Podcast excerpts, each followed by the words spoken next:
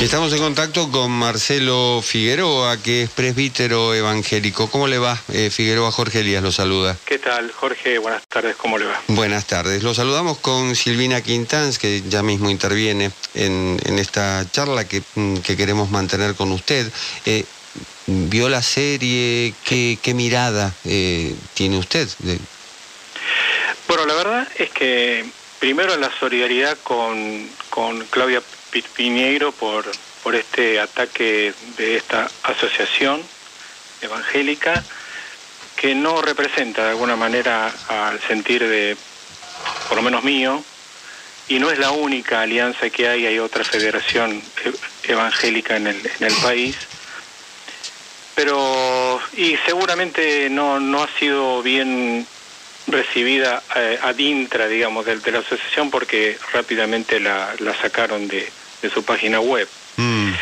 Pero más allá de eso, eh, yo la verdad que quiero decir que no me, no me siento ni, ni estigmatizado, ni, ni atacado, ni ofendido por la serie. A mí la serie me pareció muy, muy buena, de una calidad profesional y actoral de excelencia.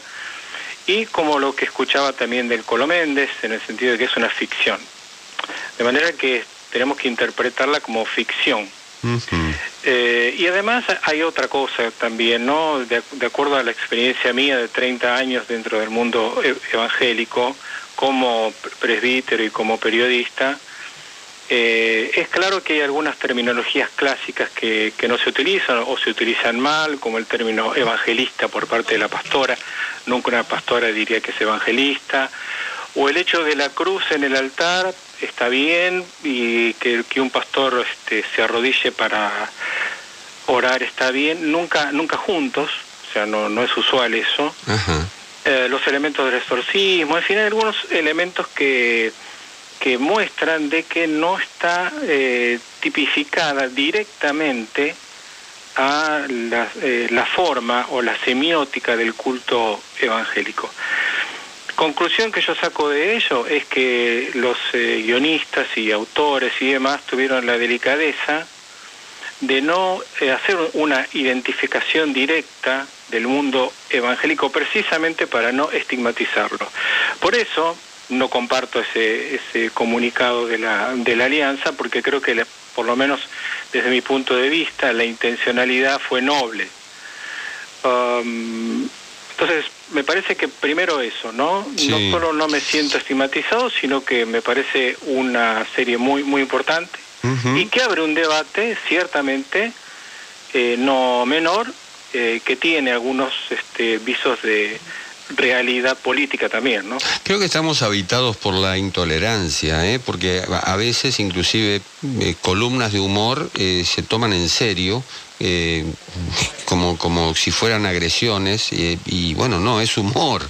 Eh, y en este caso, efectivamente, se trata de, de, una, de una ficción, más allá de, que haya determinadas, determinadas circunstancias que no sean las reales. Bueno, estamos hablando de ficción justamente. Quiero incorporar a Silvina Quintanz a la charla. Sí, ¿qué tal, Pastor? ¿Qué tal? Buenas tardes. ¿Qué tal, Silvina? ¿Cómo estás? Bien, quería preguntarle sobre el tema de la relación que se pinta en la serie entre, entre la política y la y bueno y determinados eh, sectores religiosos. Más allá de lo que de lo que pinta la serie que es una ficción, ¿cómo ve este tema? Bueno, la verdad es que mm, eh, yo creo que no es probable, como se mencionó, eh, que dentro del ambiente argentino eh, se dé la posibilidad de que, eh, de que un pastor este, tenga eh, probabilidades de ser presidente. me parece que no es por ahí, tampoco hay un anhelo de eso. me parece que eso obedece más a algunos este, modelos que tienen que ver quizá con Bolsonaro, como se mencionó, mm. o quizá con el mismo Trump, o con algunos ejemplos en Centroamérica. Pero sí, sí creo, sí creo que hay en la ficción, en el pastor Emilio una atención, digamos, evidente, que me parece que es un logro, eh, que llamémosle tentación desde el punto de vista teológico, en el cual eh, esa capacidad del megapastor de convocar a multitudes o de influir emocionalmente o en la fe en tanta cantidad de gente, estamos hablando de miles, de alguna manera eh, puede surgir esa tensión entre eh, seguir en el ámbito de la fe o incursionar en el tema político. Y en esa tensión, en esa, eh, yo creo que ahí hay una escena muy importante de, la, de la pastora, en el cual le dice, mira, lo, lo, en realidad lo nuestro no es esto, sino lo nuestro es eh, conseguir eh, bancas en el, Congreso para apoyar las, eh, las leyes que nos interesan y no las que, las que no. Y me parece que ese es un punto interesante porque de alguna manera, según las fuentes mías, ese, ese es un poco una agenda de, alrededor de algunos líderes evangélicos que no son eh, digamos, una, muestra de la enorme cantidad de pastores que hay en el, en el país y en, el continente. Que es efectivamente lo que ocurre en Brasil. Bueno, claro, por supuesto. Esa fue la agenda primaria. Mm. Recordemos que ahí está la Iglesia Universal, que tiene obviamente una injerencia muy, muy significativa. No creo que, por eso creo que también no, se identifica con la iglesia evangélica, porque la iglesia evangélica no incorporó y en la, asociación esta no está la, iglesia universal, mm. tampoco la iglesia universal va a solicitar la afiliación.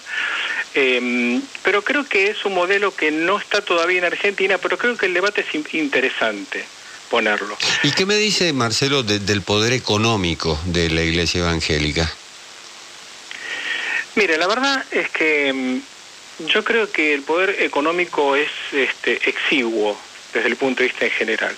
Por eso yo mencionaba que hay algunos, y yo voy a tomar un término que también se usó antes eh, con el padre de Rossi, que tiene que ver con el peligro de los fundamentalismos, ¿no? Sí.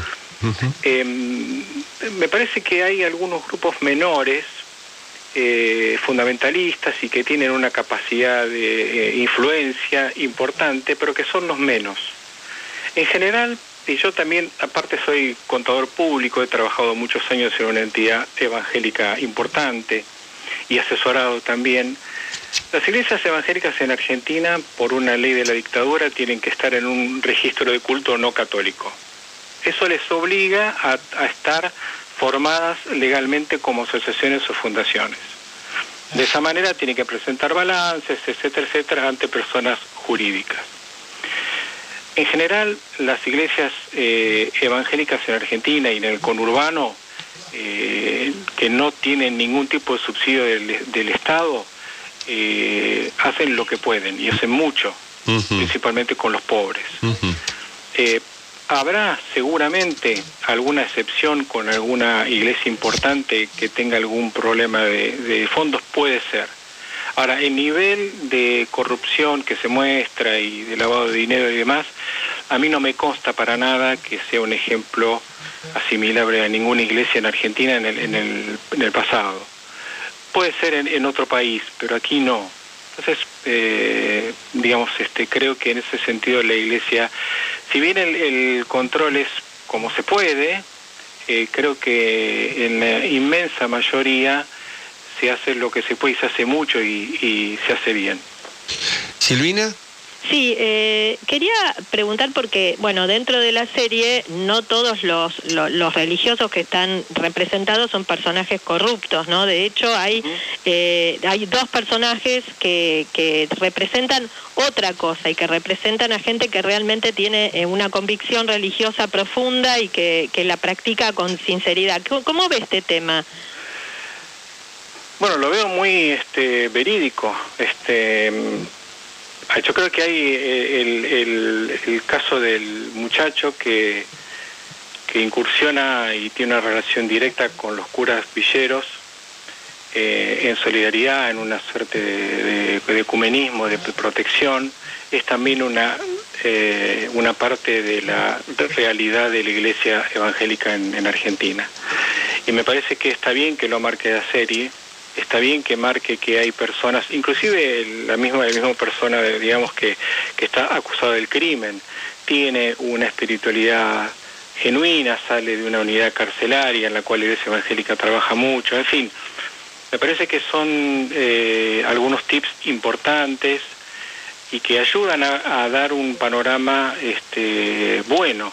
Por eso, por eso vuelvo a decir que no me siento para nada ofendido en cuanto a eso. Este, sí, sí creo que, ese trabajo se hace y sí creo que las bases, eh, principalmente los que trabajan en el campo dentro de la iglesia evangélica o protestante en Argentina, sí tienen esa visión muy, muy alejada eh, quizá algunas ambiciones políticas este, de una minoría, ¿no? Me gusta cómo termina un artículo que ha publicado Perfil de, su autoría, que mm, dice eh, queda mucho lugar para seguir debatiendo sobre su contenido mientras nos mantendremos a la espera de una segunda temporada. Si Dios quiere, punto suspensivo, y entre signos de pregunta, ¿Dios quiere? Dios quiera. No lo sé, no lo sé. no, soy dueño de la verdad y muchísimo menos en todo caso soy subsidiario de la verdad si es que la verdad es Dios. Sé que y de alguna manera eso es lo que creo que es un mensaje también importante, ¿no? Eh, cuidémonos de aquellos que se creen los dueños de la verdad absoluta y mucho menos la gente de fe, porque en realidad si nosotros creemos que la verdad es Dios, nosotros somos, Dios no posee a nosotros, sino mm. nosotros a Él. Así que de alguna manera ese final en signo de pregunta es también el que el que yo tengo. No no no sé, sí creo y espero que la película provoque un debate sano, inteligente, interesante y creo que lo está haciendo. Eh, así que la verdad que mis felicitaciones a, todos los que llevaron adelante esta serie que a mí en lo personal me, me gustó mucho. Marcelo Figueroa, presbítero evangélico, ha sido un placer. Muchísimas gracias. Igualmente, igualmente. Hasta siempre.